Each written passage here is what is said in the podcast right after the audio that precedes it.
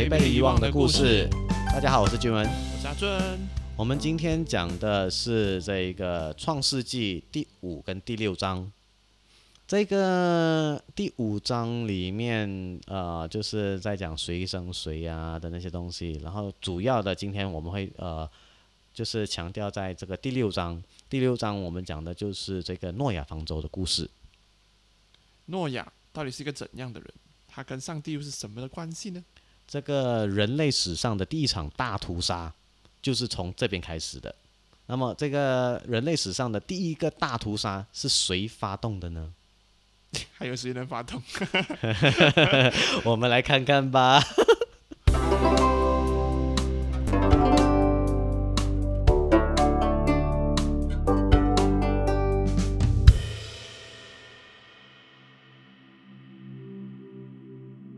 以下是亚当的后代。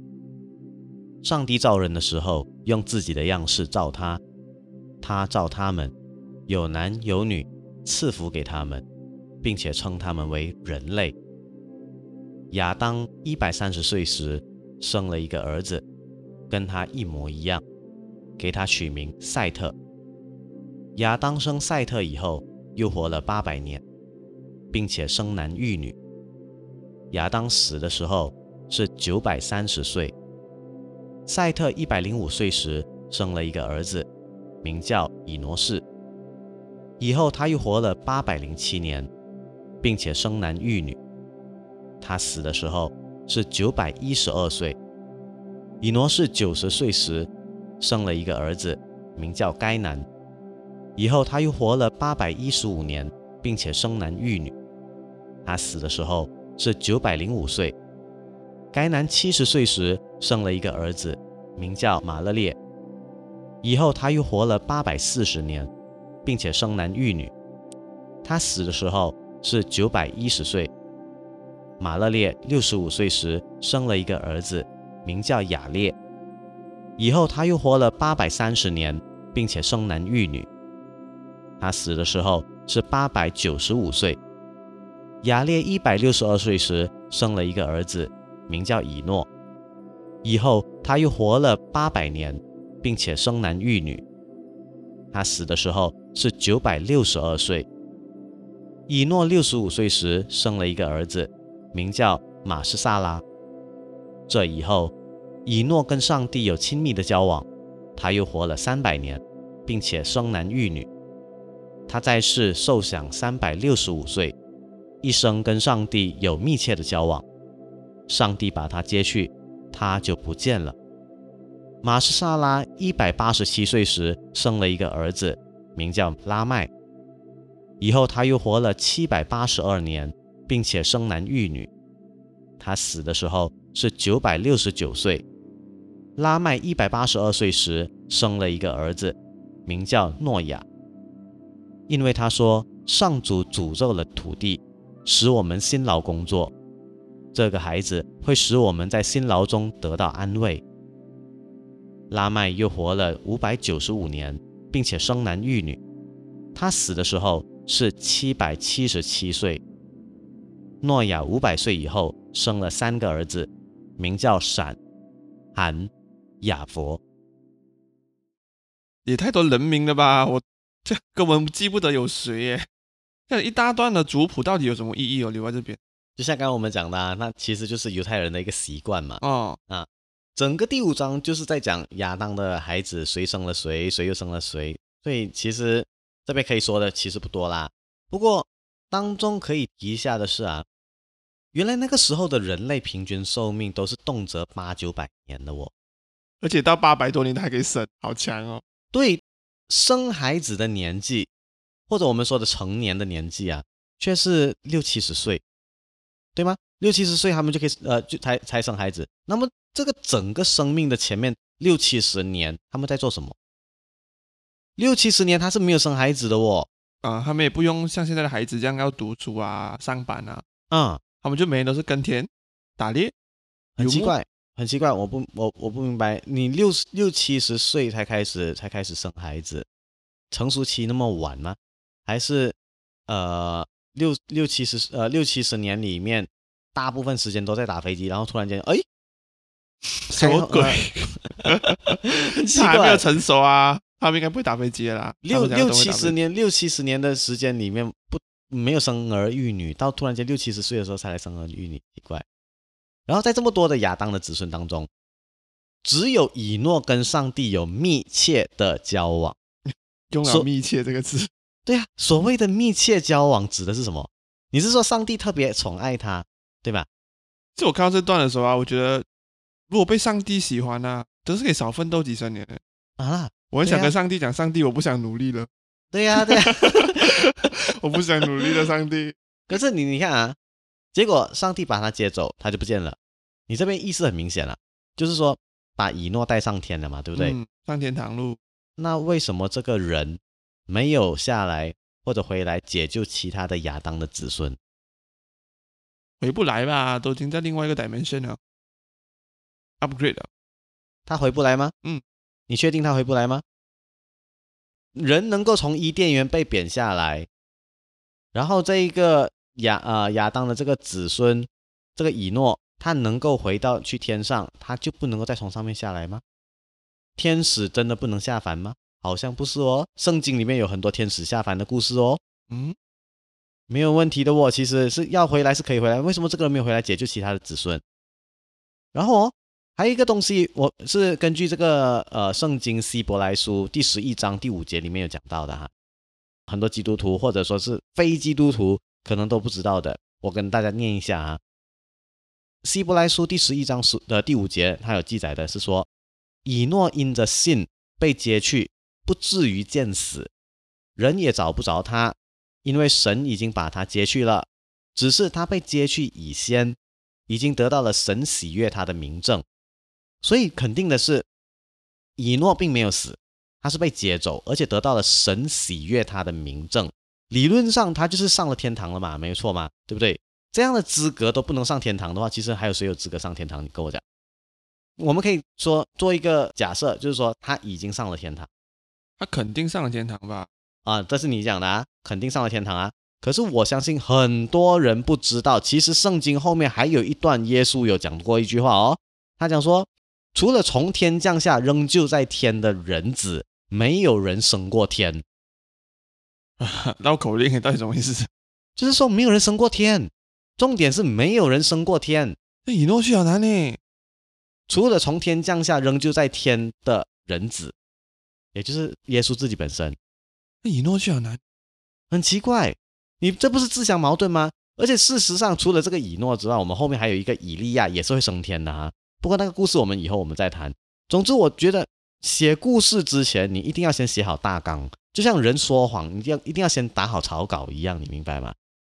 然后说到这个以诺哈、还有一个点也是不得不提的啦。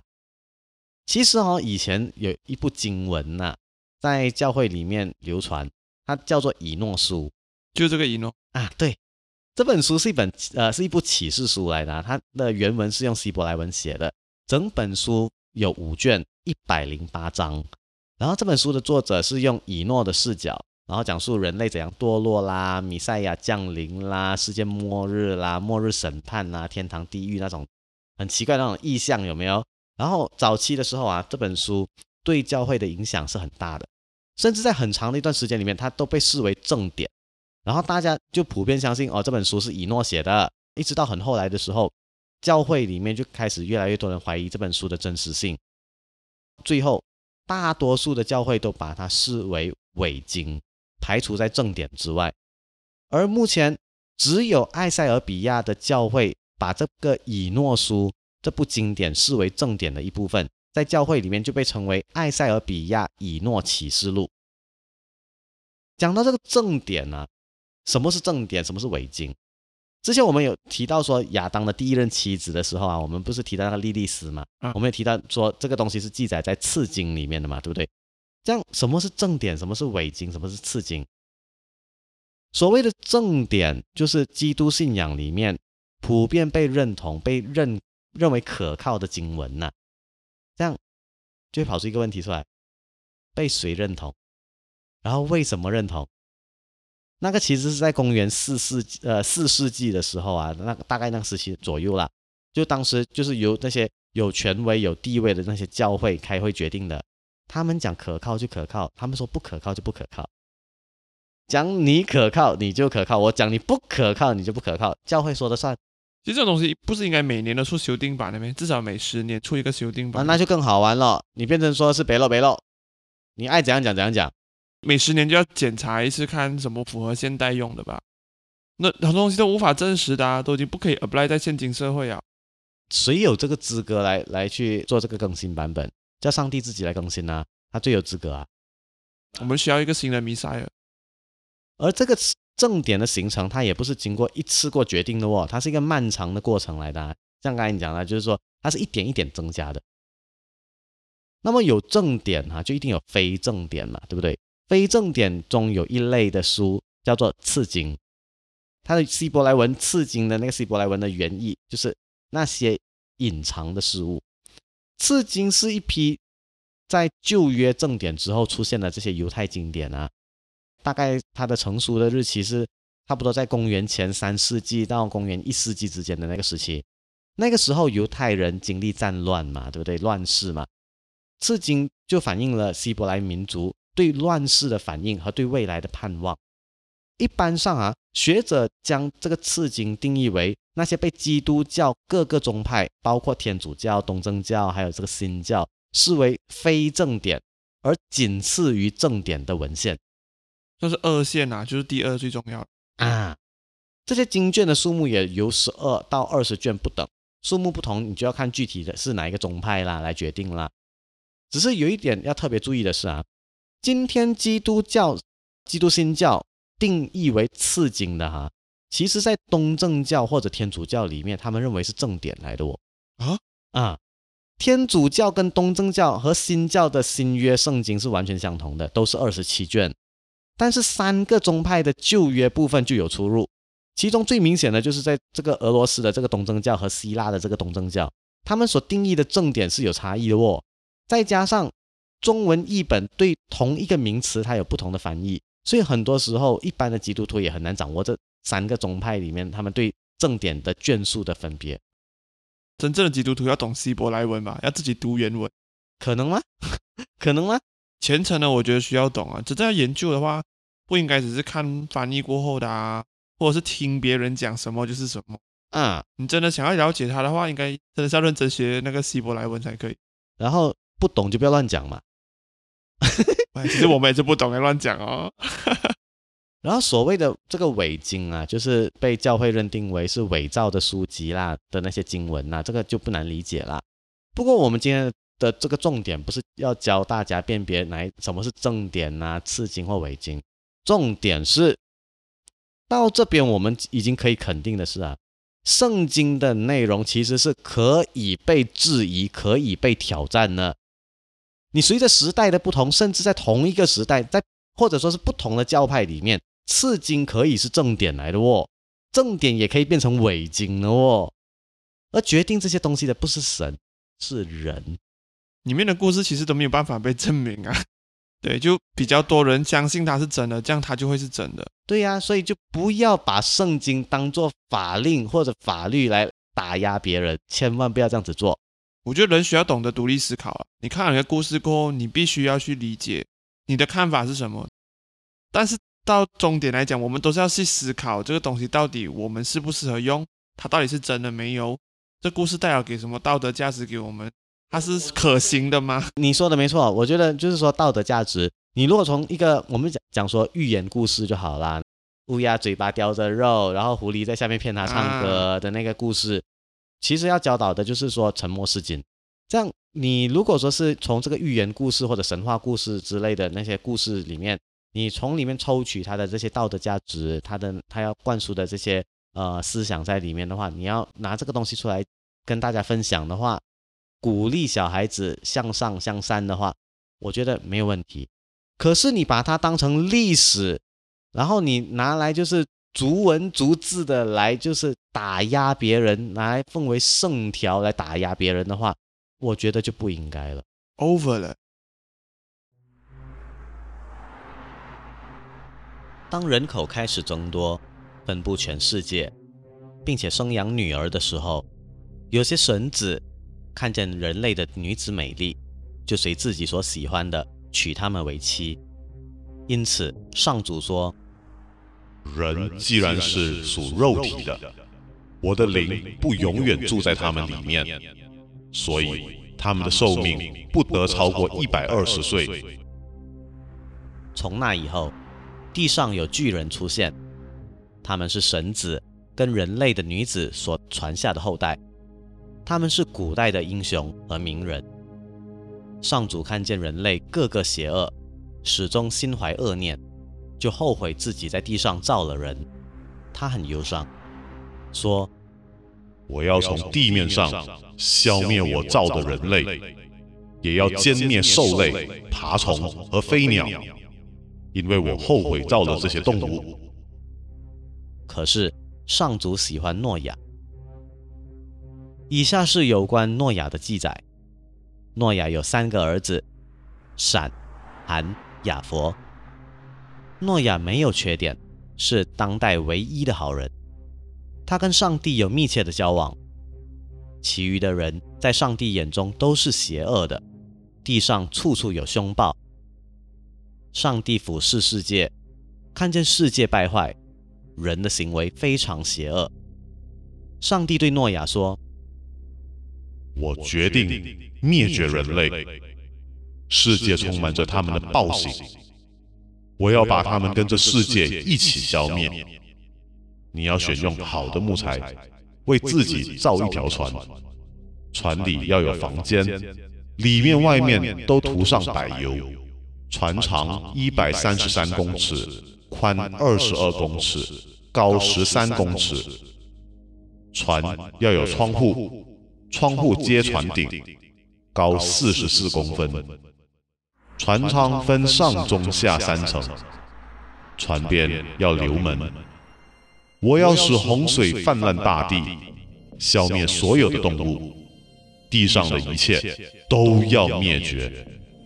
但是我要与你立约，你要领你的妻子、儿子、媳妇进到船里，你也要把地上各种牲畜、爬虫、飞鸟各一对。一公一母的带到船里，好保存它们的生命。你要为你们和动物贮存各种食物。诺亚照上帝的吩咐一一做了。这边说，当人口开始增多，分布全世界，并且生养女儿的时候，就有一些神子啊，神子啊，OK，看见人类的女子美丽嘛，就随自己的喜欢，说就娶她们为妻。整部经书里面的一个神秘物种啊，神子，什么是人类就是神子，不是我们就是神创造的，没有这样讲啊。他说是是创造出来的，没有讲说你生他他生你出来。这样神子是什么？就是仅次于神的类物种，很奇怪，对不对？什么是神子？是指神的儿子吗？如果你讲神的儿子的话，那不是指耶稣吗？可是不是一直在吹的，就是说。耶稣是耶和华的独子嘛？针对这个部分啊，其实不同的学者有不同的看法哈。有些人就认为说，这边指的神子是指堕落天使，可是这个讲法很古怪哦。他究竟是堕落了，他才跟人类结婚，还是因为跟人类结婚才被上帝视为堕落？如果说是他是堕落了才跟人类结婚的话啦，那为什么圣经里面没有交代到他们？为什么会堕落？然后为什么这么多人选择从伊甸园堕落下来，也不要留在上帝的身边？上帝真的这么不好相处咩？这样如果说是另外一种讲法，是天使跟人类结婚就被上帝当成是堕落，那是不是人类史上最早的种族歧视？上帝是不是成了人类史上第一个种族主义分子？这一点，这故事来看哦，我觉得它比较像是。用上帝是外星人来解释比较对一点啊。假如外他上帝是属于一个外星种族，然后他们那个种族的留下来的孩子喜欢上人类的女孩，然后跟这里人生了孩子。原本也许是他们那个种族的有规定不可以跟外族人生孩子，嗯，但是他们被我们的人类的美女吸引了，嗯，就跟他们啪啪啪生了孩子，所以他们就堕落哦。为什么要规定这两个物种不能够结婚？而且这两个物种结婚了，这生下来的都是优质品种哦，不好吗？都是巨人，对呀、不好吗？都是古代的英雄名人来的哦，有什么不好？对，让我想到希腊神话。哦，我看不出有什么不好啊，这纯粹唯一的不好就只是种族歧视罢了啊、有可能会弄到生态环境不 balance，因为有些人变得太强，半人半神，能力比较强。哎，天下的父母哪个不是希望孩子成龙成凤？啊只有上帝是最古怪的，你不觉得吗吗？你你上帝就很像一个做游戏的一个人，你的游戏做到不 balance 啊，好像一个角色太强，他可以杀完其他全部人，这游戏就坏掉啊，不可以玩了啊。啊，当我们是游戏里面的角色来玩 哦，原来我们是上帝的玩物啊，啊，是吗？我不知道对啊这是一个比喻啊，比喻。有些学者就认为啦，这个神子讲的其实不是天使，是指赛特的后裔。神子指指的是赛特的后裔，可是这个讲法也不见得一百八千可信呐。你看啊，亚当的儿子有三个嘛，该隐、亚伯跟赛特嘛，然后亚伯就被该隐杀死了嘛，对不对？这个我们之前有讲过。那意思是说，全世界的男人应该有接近一半是该隐的后裔，然后接近一半是赛特的后裔，对不对？这样为什么这边要特别声明赛特的后裔跟人类的女子结婚？然后赛特的后裔不是人吗？你要说人类的话，你要说人类的话，相对的对象就应该是非人类啊。什么叫赛特的后裔跟人类的女子？你是在暗示我说赛特不是人类？这人类的女子的父母又是谁？很奇怪，对不对？所以这两个讲法，不管他是说赛特的后裔，还是说说他是堕落天使，这两个讲法都是不能够自圆其说的。然后后来上主就讲嘛，上帝就讲嘛，OK，人既然是属肉体的，我的灵不永远住在他们里面，所以他们的寿命不得超过一百岁。从这一句来说，就更明显的所谓的这个神子哈，更明显的告诉我们说，这个所谓的神子其实不是赛特的后裔，是天使了。不然赛特的后裔结婚不结婚，关上帝的灵什么事？为什么本来寿命动辄八九百年的人类要被减寿到不超过二十呃一百二十岁？为什么要这样子迫害人类啊？所以我们可以肯定的是，所谓的神子是天使，为什么要搞种族歧视呢？人类很脏，人类很肮脏吗？对吧？我反正觉得是上帝有点在畏惧人类，怎么说？他也许怕人类的寿命很长，然后寿与天齐，齐天大圣。对，然后又因为寿命很长嘛，你可以一直繁殖，他怕有一天他会被超越之类的。占据他的占据他的伊甸园的空间。哦，所以他选择把他们的像蝗生生命虫一样减少。哎，蝗灾吗？我们顺便提一下啊，就是说，难道真的没有人的寿命超过一百二十岁吗？好像不是哦。你看马来西亚大选的时候，那些选民的岁数啦，全世界，我记得前几年我有看到啦，有一百二十九岁的一个阿嬷好像还活着。我跟你讲，我们讲认真的哈，我真的找过资料哈。OK，根据健力士记录验证过的最长寿的呃这个人，到目前为止，人类史上最长寿的是一个法国女性，她的名叫雅娜卡尔曼特，她的岁数是一百二十二岁一百六十四天，所以哇哦，一百二十岁，大家听听就好啦。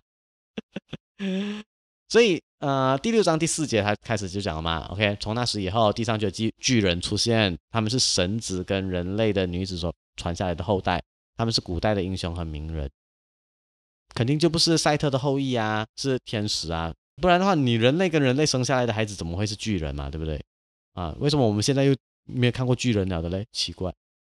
然后上主看见人类各个邪恶，始终心怀恶念，就后悔在地上造了人，他就很忧伤。他说：“我要从地面上消灭我造的人类，也要歼灭兽类、爬虫和飞鸟，因为我后悔造了这些动物。”意思是说，上帝后悔造了人类，人类是一个失败的产物。那原来上帝也会失败的呀。哦，你不要再讲他是全知全能了，他好像真的不是全知全能。更可爱的是，这个全能的上帝竟然不能够把这个失败给逆转过来哦！他应该只要弹一个响指，然后大家就变好嘛。啊，对呀。然后我们说，如果老师遇到学生不乖不听话的时候，我们是要想尽办法来教育学生，引导他们向上向善。我们绝对不应该像上帝一样，第一时间就要把他们尽数歼灭。上帝的人格，呃，不对，神格是不是有问题呢？好在我小时候，我的老师不是上帝。如果我的老师是上帝的话，我这么坏的话，应该我的老师会拿枪来毙了我。还是不爽啊！我不喜欢这批的，嗯，洗掉，重新来过。整班被屠杀。没有，就跟我们玩 game 一样哦。这个 save 发不好啊，玩了不爽，我们 restart 整个 game restart 完了。没有你 restart 就算了，restart 就算了。你现在你是屠杀，你知道吗他直接把那个 save 发 delete 掉，我不要玩了。？delete 没事，delete 没痛没痒，没事。没有 delete 就是整个世界观没有到完了吗？他重新造一个世界关掉不痛，啊。关掉没有痛，没有痛苦。你现在你是屠杀。OK，可是上主喜欢诺亚，然后下面就有诺亚的记载嘛。诺亚有三个孩子啊，闪、含、雅佛。然后他就说，诺亚没有缺点，是当代唯一的好人。他跟上帝有密切的交往，然后其余的人在上帝眼中是邪恶的，地上处处都有凶暴。我不明白啊，全世界的人都是坏人，只有这一个诺亚是好人。我们还没有看故事的后面呢，我们先来看这样子一个设定，我们就觉得说已经是不可能了的啦。人的善恶是由教育影响出来的嘛？就是由社会被你影响出来，因为这个社会如果是大家都是用很凶恶的方法来竞争的话啦，嗯你要存活，你也必须用同样的方法嘛，嗯。所以你不可能保持那个善心很善良，这样你还可以活这样久。还有一个点就是说，我我们知道说，人生里面最重要的老师就是自己的父母嘛，对不对？嗯那诺亚十恶不赦的父母，他竟然能够教出诺亚这一个完全没有缺点的好人呢。然后更古怪的是哦，这个完全没有缺点的好人，竟然教出了三个十恶不赦的坏人呢。哦，对哦，他三个儿子都不算是好人、哦，全世界只有唯一一个好人呢，你不要忘记哦。所以诺亚的父母都是邪恶的，然后诺亚的孩子也是邪恶的，而这个全世界唯一的好人，究竟是在怎样的一个五浊恶世里面求生求存？重点是那个密切的交往，还是那句话，密切的交往。上帝，我不想努力了。这边我们根据呃根据呃圣经里面因果颠倒的这个习惯哈，我很想问的一个问题是：诺亚到底是因为他是唯一的好人，所以才跟上帝有密切的交往，还是因为他跟上帝有密切的交往，才被认为是全世界唯一的好人？这样看都是后者。对吗？这是你说的。哎，不会不会不会，然后上帝就俯视世界嘛，OK，看见世界败坏啊，人类的行为非常邪恶嘛，然后上帝就对诺亚说：“哦，我决定灭绝人类，人类世界充满着他们的暴行，呃，我要他们跟这个世界一起消灭。”他看人类的行为非常邪恶，就要灭绝人类，到底是谁比较邪恶，对吧？没有啦，其实是同等一种恶。嗯，我不许你这样亵渎上帝，不要讲上啦帝是邪恶。你你不要忘记，我们人类是用上帝的模样制造出来的。啊，OK，我们是邪恶的话，你觉得他是形态而已，思想没有一样哦对啊，啊是我侮辱了上帝。上帝看的是好道歉。sorry，上帝，上帝，我不想努力了。好，后来呃就讲啦，OK，上帝就跟他讲了，OK，你要选用最好的木材，为自己造一条船，船里面有房间，然后里面外面都要涂上这个柏油，然后船长一百三十三公尺，连连设计图都告诉他了好不好？OK，船长一百三十三公尺，宽二十二公尺，高十三公尺。那个木材的选料，我其实我很好奇啊，当今世上有什么木有这么大的能耐，能够承载这么大的重量啊？你看啊，那个时候是人类历史初期嘛，那个时候是远古时期嘛，对不对？嗯，最多看到的动物就是恐龙嘛，一只泰坦巨龙就要四十米了，你知道吗？你一对泰坦巨龙一公一母，你就用掉一半的空间了，你还要制造房间，你还要有房间，然后我就讲空间足够啦，我当我当做空间足够都好，重量不见得平衡啊，你不会翻船咩？再来，你就是说你要用人力来造这么一艘大船，而且你要一个人独立完成，你觉得可能吗？他完全不用任何的工具也好啊，还是我们现在有所谓的那个液压的那个器具，还可以搬东西搬那么高啊？啊，对你，你没有 hydraulic system，我们就说啦，假设说他找来他最亲密的家人呐、这些十恶不赦的家人呐、o k 找他们来帮忙，那你觉得在上古时期的人类科技可能做到吗？也不可能嘛。后面还跟他讲哦，OK，这个船要有窗户啦，窗户要接船顶啦，高要四十四公分啦，船长分上中下三层，船边要留门。我要问哦，你放这么大的动物，你还要分上中下三层，你这个是在刁难吗？旁边你还要留一个门给他，你知道吗？你这个门是做什么？你是要给泰坦巨龙通过，是不是？你再来一个很奇怪的问题，就是说你在船上，你把一堆草食、肉食跟杂食的动物全部夯巴啷摆摆摆在一起，全部都会乖乖不动，大家站好排队。等诺亚开门了之后，大家才排成一线啊，啪啪啪啪，一个个下船。对啊，他小时候看的动画书就是这样子的。我要问一下，那个泰坦巨龙有没有带手机？他有没有 scan messenger？他有没有保持社交距离？我觉得神经病啊！我觉得肯定没有的。以他这个上帝的这个计算啊，应该是每个小房间的空间就刚刚好放那只动物罢了。那个动物连转身的空间都会没哇有。，那你要有多少的多少个房间呐、你每一个你要你要在这么小的空间里面有这么多的房间，每一个房间放一种动物，大象是一个房间，然后长颈鹿是一个房间，好老虎、狮子又是不同的房间，对啊，蜂鸟还是不同的房间，这是小时候我们看动画书上面是这样子画的。可能吗？在这么小的一个空间里面，我觉得不可能吧？哎，蓝鲸呢？都讲了，水面生物不管他的事情，他都不 care。哎，哎，不对，大洪水，哦，他们不需要啊，蓝鲸不用跑路，他们在蓝鲸不用跑路灭。意思就是说，上帝所谓的灭世行动，嗯，其实没有灭掉水中生物，所以他们不是坏人。所以世界上唯一的好人是水底的生物。我们突然明白了 啊，水里面的才是上帝最喜欢的那一批嗯，啊，地上的那一批都是上帝不喜欢的，上帝喜欢的是水里的那一批。上帝真的是有智慧，嗯。然后后来上帝就跟他讲啊啊，我要使洪水泛滥大地，消灭所有的动物，地上的一切都要灭绝，不包括水里咯，水里的无所谓，OK。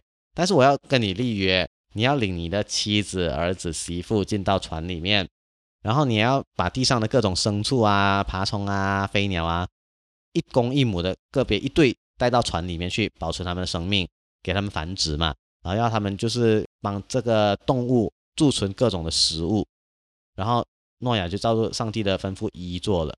哎，你注意到吗？他除了要装这些动物，还要装他们的食物，哎，地方够嘛？这样多动物哦，你还要给他们粮食。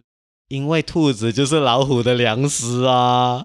哎，不能啊，他一公一母，你喂了一只老虎都不会饱，还要留一只来生后代吧？还有鸡啊、羊啊，哎呦，对吗？所以整个诺亚方舟里面就是一个困兽斗。是吗？但是主要目的不是要这些动物生存下来吗？如果困兽斗的话，生存不下来，上帝不会怪罪诺亚吗？嗯，没办法，你你现在告诉我的故事是这样子，我按照圣经里面讲的哦，你不要不要质疑圣经，可以吗？但是我也不想质疑上帝啊，上帝应该是好的啊，那我要质疑圣经还是质疑上帝？当然质疑圣经啊，上帝比圣经大、啊。哦，那我就质疑圣经好了。嗯，人类犯错，人类邪恶，结果大地上所有的动物都要消灭，这是什么神逻辑？动物是无辜的，不是吗？更何况它还是世界上第一批受到上帝赐福的物种哎，赐什么福啊？你如果说诺亚是当时世界上唯一的好人，那么他的妻子跟儿子还有媳妇都不是好人呐、那凭什么宽恕他们？就靠他跟诺亚的关系哦，那是不是你是告诉我说这是人类史上最早的朋党概念，对吗？啊，你是我的人呐、你家里人啊，我就对，所以放过他们。要靠靠关系，有个关系真的是最好的。对，那么你是告诉我说基督徒很喜欢搞关系吗？没有啦，那么他如果你杀光杀光了全世界所有的人呢、要选择唯一的好人留在诺亚方舟里面，那按照同样的逻辑，你是不是也要选择全世界最好的动物一公一母留在方舟里面，对吧？你方舟里面你要留下来的东西一定要是最好的吗？而且对，那么请问一下，这个鉴定世界最好的动物的这个工作是谁做的？谁来做？是上帝还是诺亚做？如果是上帝来做这个工作的话，那么干嘛不直接把这个他被他已经被他认定了啊，鉴定是全世界最好的人跟动物，直接带上天堂就好了？来，哦，就像之前的以诺这样子啊，对，如果这些全世界最好的人跟动物都没有资格上天堂，那么这个世界上目前还有哪个基督徒敢这么狂妄自大的说自己能够上天堂？那你干嘛还信上帝呀、已经没有其他人有资格上天堂了，你连这个诺亚都没有上到天堂，你知道吗？那你看啊，刚才我们讲了两个讲法嘛，第一个是说上帝上帝来做这个工作嘛，辨别辨别最好的动物的这个做做法啦。OK，如果不是交给上帝做，OK 是交给诺亚来做，那么诺亚又是凭什么去评断哦这只动物是善的，这只动物是恶的？你是不是还是要回到那个智慧果的效果？你这样讲上来的话啊、上帝是不是还欠撒旦一个人情？毕竟是撒旦让人类有智慧去帮上帝完成这个工作的对吗？嗯，而且这个时候人类已经有了绝对的智慧，就像上帝一样去评断善恶了啊，对不对？你觉得可能吗？不要讲说那个是远古人类，我们讲说现代科技发达、信息传播广泛的年代哈，你要我去评断一个人一辈子所做的一切是善是恶，我觉得我都不可能做到。你问我纳吉到底是是好是坏，你问我呃马哈迪是好是坏，我讲真的，我没有那个资格来评断。我们看他的新闻够多了，都没有资格去评断说，哦，马哈迪是好人还是呃纳吉是坏人，纳吉有没有罪，我没有这个资格。你需要智慧果实，更何况是动物，我根本都不懂这只动物之前做过什么，对不对？而且还是这么多的动物，诶，每一个你都必须要去论断说哪一个是好的、有罪的、没有罪的、好的、善的、恶的。就用另外一个角度想也是可以啦，因为动物没有灵嘛，它并没有所谓，它也没有吃到善恶的果实，所以基本上动物不分善恶。意思是，如果你要找最好的话，雪北是最强壮的、基因最强的那一对来送上去嘛？正常来讲的话，不是这样吗？那个年代没有基因检测，所以意思是什么？意思是到最后随便选，就是随便呢、啊对啊所以上帝交代下来的工作，你是可以随便做的，你不用很用心的，你随便选就是了，随便做就是了，不用太在意，认真你就输了。所以有有留下来就好了啦，有留下那个物种就好。好啦，这就是我们今天的物语课啦。还是那句话，就是如果说是有我们理解错误的地方，大家不要见怪，就呃在下面留言指正一下，OK，给我们知道一下到底我们刚刚那些疑问到底是什么答案，帮我们解答一下。我们也想知道，因为我们毕竟不是基督徒，我们想要了解这些东西啊。就我们看了这几期，最大疑问就是上帝到底是有没有形态？还有上帝是不是全知全能的？嗯，因为看了蛮多这个圣经里面的文献哦，会跟这个东西矛盾。嗯，他到底是不是全知全能？他到底有没有形态？然后为什么他不要亲自来处理一些东西？明明很多东西都是能够自己处理的，干嘛嗯还要假手于人呢？对啊，这是我们今天的物语课啦！喜欢我们的节目的听众们，可以到我们的面子书和 YouTube 频道上去留言点赞。也可以到各大的 Podcast 平台上面多多留言，给我们五星好评。我是君文，我是阿尊，我们下一期再见喽，拜拜拜拜